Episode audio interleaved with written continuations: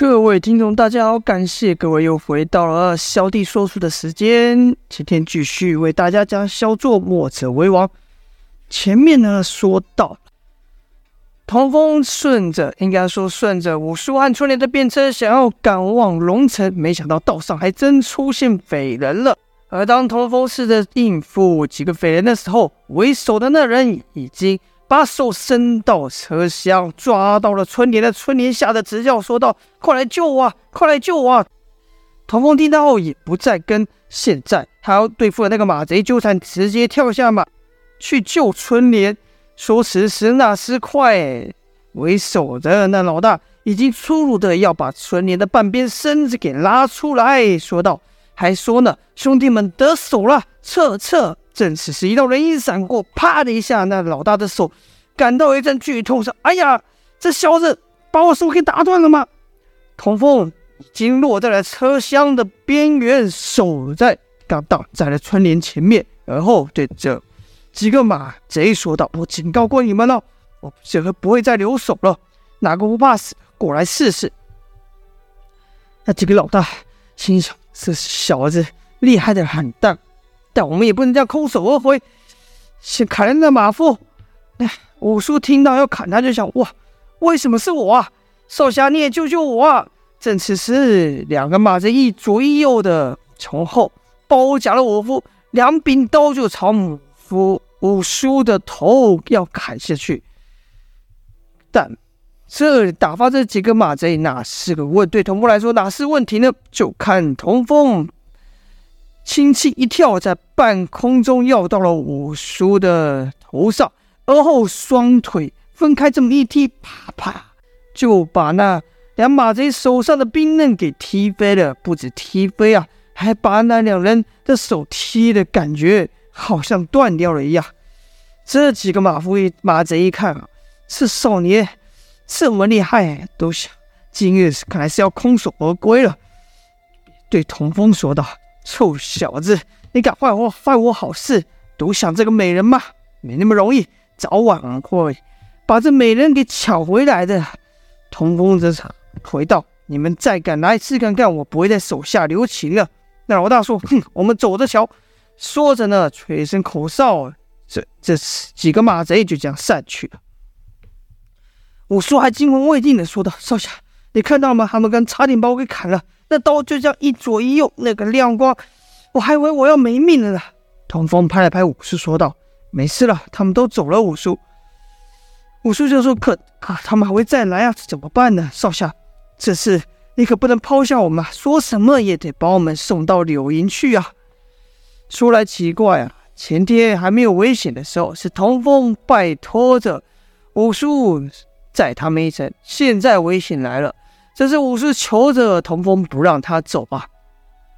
这时呢，春莲也说道：“小童，你过来我这，我好害怕。”一边说，手就一边搭上了童风。也不知这春莲的手有什么魔力，让童风完全不敢出力反抗，就这样被春莲拉进了车厢。春莲说道：“刚才我真的吓死了，好险有你在，你在这陪我一下吧。”童风是完全不敢动啊。还没反应的时候，春莲的脸就埋进了童风的胸膛，跟着就听到春莲的啜泣之声。童风此刻每次呼吸都闻到春莲的气息，童风此刻非常紧张啊，比之和高手过招时还要紧张。过了好一会，童风抬起头，用他那梨花带泪的脸对童风说道：“有你在我，感觉就安全了。你会这样一直保护我吧？”童风看着春莲的眼。春莲的这个这个容貌、这个眼睛、这个眼神，他就当时就把什么要找师傅、救师兄的事给忘了，想也没想就回道：“我会一直保护你的。”春莲这才露出微笑。童朋友觉得这世上好像没有什么事比守护这个微笑更重要。好了，马车继续的前进了，看到不远处有一个客栈，而且这客栈外还有许多马匹，看来不少人。五叔就想。这岛上不安全了，还是早点休息好吧。就朝那客栈走去。三人进的客栈，这五叔一进去就大声嚷嚷道：“小二，小二，快给我上杯水来压压惊呐！”就看个妇人快速走近招呼道：“哎，我们这偏僻小店哪有什么小二啊？客官，你要什么和我说就是了。”五叔说：“哦，原来是个女掌柜啊！哎，看来个水、水酒什么都行，给我们压压惊吧。”随后找个空位坐下，没一会，女掌柜就带了酒水过来。看五叔一脸惊恐，还自顾自的讲了：“哇，刚才那下真是阴险！那两人的表情，哎呦，吓死我了！我还真以为我那时候就是要死掉，要不是少侠你出手相救。”这时女掌柜听到就说：“哎，怎么了，客官？你们遇到麻烦了？怎么遇到匪人了吗？”五叔就说：“哎呀，女掌柜，你不知道，这天下不太平，这道路不太平啊！我们刚还真遇到匪人了。”女掌柜惊讶的说：“哎。”大爷，你说这真的还假的？五叔说：“这怎么会有假的？我跟你说，刚才那匪人是一左一右，这明晃晃的刀就要朝我的头砍来呀！”这女掌柜应该说，五叔又连笔带画呢，把刚才的事又说了一遍。这女掌柜听了说：“哎呀，照你这么说，匪人岂不就跟在附近而已？这这可怎么办呢？哎，不过话说又回来，这照你说的这么恐怖。”可我看你们也没事啊，你们是怎么摆脱那群匪人的呢？这时五叔一手比着童风说道：“看到这位少侠了没有？”女掌柜说：“看到了，他不是和你们一块的吗？”五叔说：“哎，我怎么能和这位武功绝顶的少侠相提并论呢？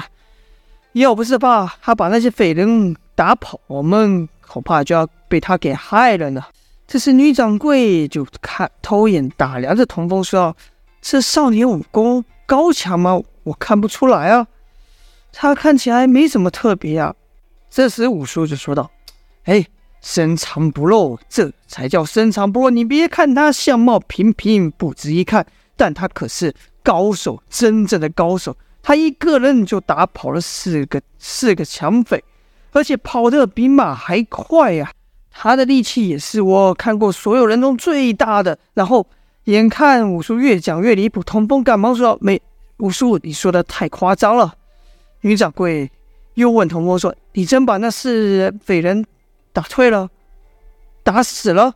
童风说：“没有，我没有下手那么重，我只是把他们赶跑而已。”哦，这女掌柜突然有一种松了口气的感觉，在心里暗道：“那就好，那就好。”跟着女掌柜又对童风说：“啊，既然这里这么不安全，少侠你可以得保护我们呐、不然匪人来了，我们可怎么办哦？”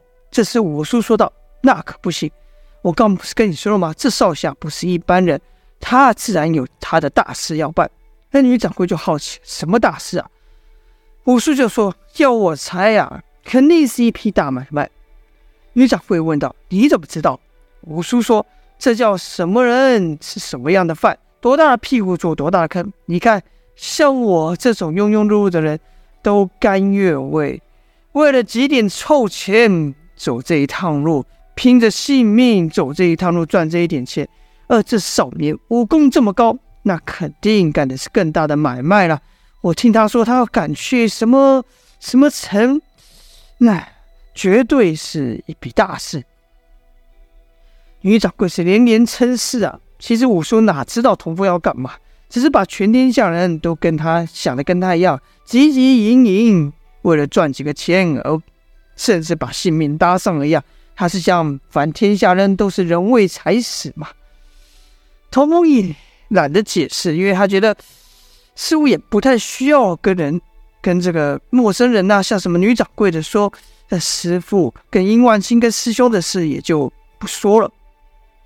而这春春莲呐、擅长察言观色，他就觉得这女掌柜从刚一坐下到后来的谈话，似乎并不是很害怕抢，甚至可以说有点关心抢匪。而后又一直套童风的话，春莲就顺着五叔的话说道：“嘿，女掌柜，她确实有一个秘密的任务要办，但是啊。”我们这一路上也不好多问，掌柜的，我看你也是多一事不如少一事，少知道好。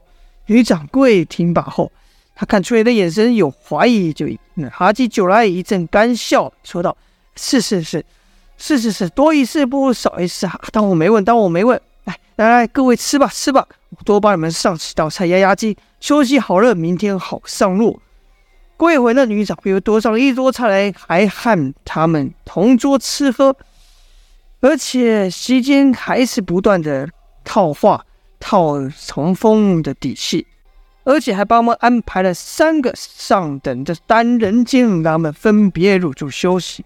夜半三更，客栈来了四个人敲门呐、女掌柜开门一看，居然这是早上打劫那四个抢匪呀！女掌柜看到四个抢匪居然不害怕，劈头就问道：“今天吃亏了吧？”那老大嘴硬说道：“嘿，哼，谁说我吃亏了？我怎么会吃亏呢？”女掌柜说：“切，还装？你们四个是被是一个少年给打跑了。”那老大愣了一下，说：“谁跟你说这事的？”女掌柜说：“还问我谁跟我说这事？人都跑到我这了。”那几人闻言都吓一跳。那老二就说：“啊，怎么？那小子还追到这来了？这小子武功可厉害，这怎么办呢？他们怎么会知道这地方呢？”那老大看女掌柜的表情，似乎是有蹊跷，就问道：“他们是误打误撞前来投战的吧？”女掌柜说：“哼，还是你聪明。”那老大又说了：“你但你怎么知道他们就是坏我好事的人呢？”女掌柜说：“嘿，还得亏他们当中有个大嘴巴，一进门呐、什么都说了。”这老大就说：“那现在呢？那人在哪里？”女掌柜说：“他们呐、早那厉害的小子早就给我给摆平了。”这时，其中一个老四说道：“哎呀，大嫂厉害啊！你怎么摆平他们的？”我们今天可是四个都打不过他。女掌柜说：“何必动手呢？多用用脑，这还不简单？我把那小子和其他几人都分开。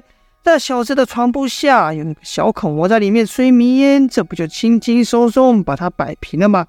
不然我还和你们一样拿刀和他拼命呢。”那其中老三就问道：“那小子没发现吗？那小子武功可厉害了。”女掌柜说：“我做事又不像你们，我也是在房外偷听许久。”确认他们睡着了，才慢慢的往里面吹迷烟的呢。老大听完后，伸手就把女掌柜搂过来，亲了一下，说道：“还是你有办法，走，带我去瞧瞧那小子，我倒要看他现在他还怎么生气。”这老四则是一脸色眯眯的贼笑，说道：“那你们去瞧小子，我去瞧我的美人。”而后女掌柜就带着四人进了客栈了。好了。这篇故事就说到这边，之后会有什么剧情呢？还请各位继续收听下去。今天就说到这，感谢各位的收听，下播。